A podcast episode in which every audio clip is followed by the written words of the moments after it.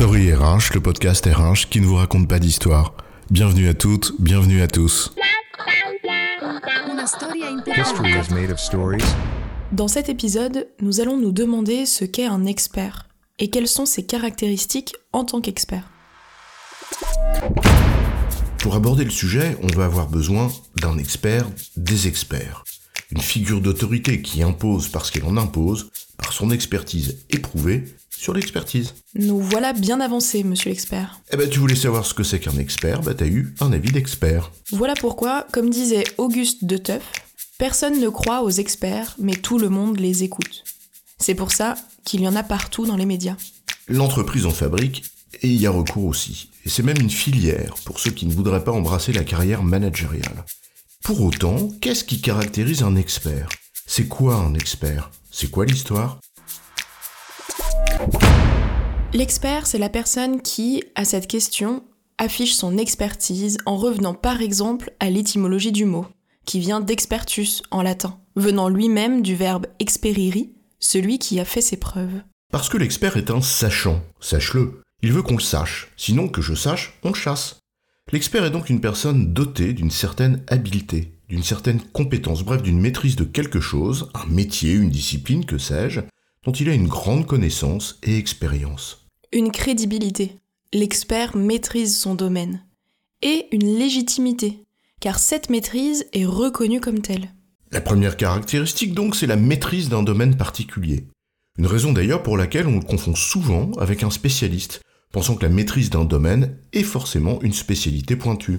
Tu peux être expert de l'architecture sans être spécialiste de tous les corps de bâtiment.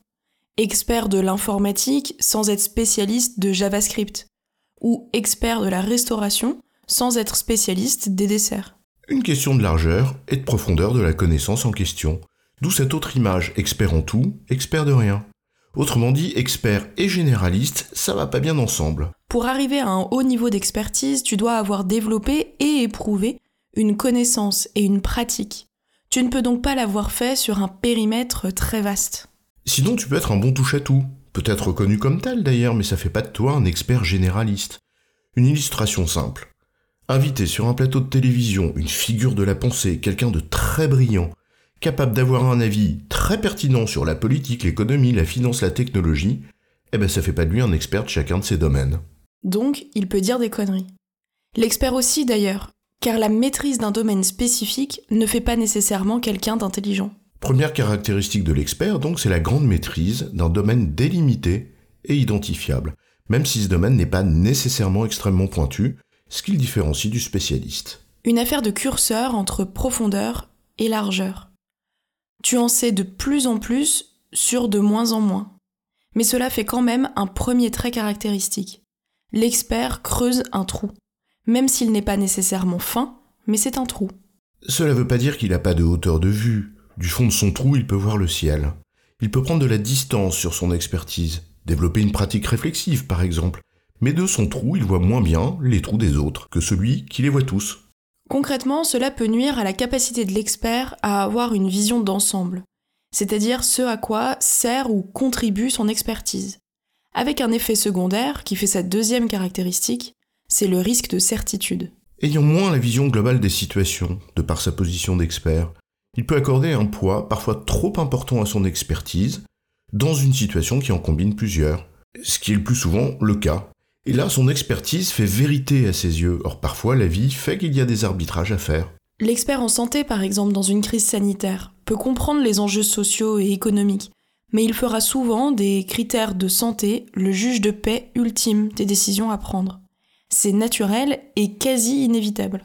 Tous les fameuses querelles d'experts, à force de voir midi à sa porte, chacun voit midi à 14h avec d'interminables débats qui accouchent d'une souris ou d'un chameau, dont Francis Blanche disait que, je cite, c'est un cheval dessiné par une commission d'experts. Il faut dire que l'expert, investi d'une haute maîtrise, a une troisième caractéristique assez légitime et naturelle aussi, celle d'une exigence élevée dans son domaine, justement parce qu'il en est expert. Et c'est bien, ça tire tout le monde vers le haut, ça fixe une référence. Normal, l'expert est une référence, puisqu'on s'y réfère. Mais une référence parfois trop haute pour certains, dans certaines situations, qui peut le rendre... euh, comment me dire? Chiant Un peu, ouais. Celui qui t'explique à chaque fois pourquoi c'est pas possible. Parce que son niveau d'exigence est incompatible avec les arbitrages de la situation d'ensemble. D'ailleurs, c'est fréquemment un point de cristallisation entre les décideurs et les experts. Les premiers, au nom de l'intérêt de la situation globale, acceptent des ajustements que les experts critiquent, parce qu'ils ne sont pas conformes à la règle de l'art, du moins de leur art, avec leur niveau d'exigence. La quatrième caractéristique de l'expert, c'est le langage d'expert. Les mots techniques de son domaine d'expertise, bien sûr, mais aussi les codes et les acronymes qui vont avec, que les non-experts ne comprennent pas ou qu'ils comprennent autrement. Tiens, prends le BSI par exemple. Pour l'expert RH, c'est le bilan social individuel. Pour l'expert du soin, c'est le bilan des soins infirmiers. Et pour l'expert en automobile, le boîtier de servitude intelligent. Le langage d'expert, c'est bien et c'est utile entre experts. C'est plus précis, ils le partagent, donc ils vont plus vite entre eux. Très bien. Mais avec des profanes, c'est l'assurance d'être incompris.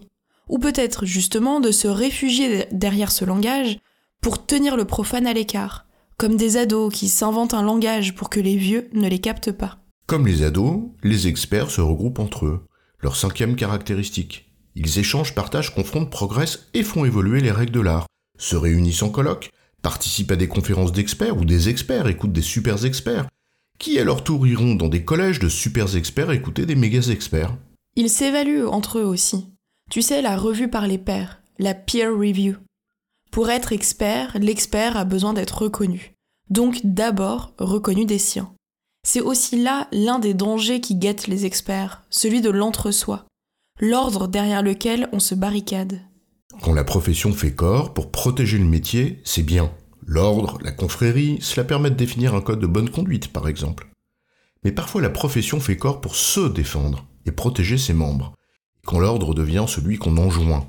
Le groupe d'experts, c'est favorable au progrès et à l'enrichissement mutuel, mais ça fabrique aussi des mandarins. Au demeurant, soyons honnêtes, l'entre-soi, ce n'est pas le monopole des experts, c'est surtout très humain. L'expert est un être humain comme un autre, c'est sa dernière caractéristique et surtout sa première.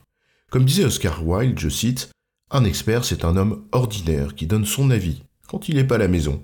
Et ça marche avec les femmes aussi, bien sûr.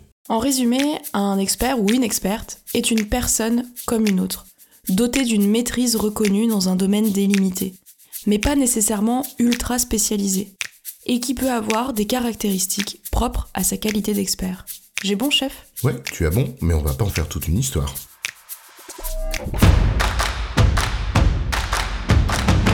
Story RH, le podcast RH qui ne vous raconte pas d'histoire.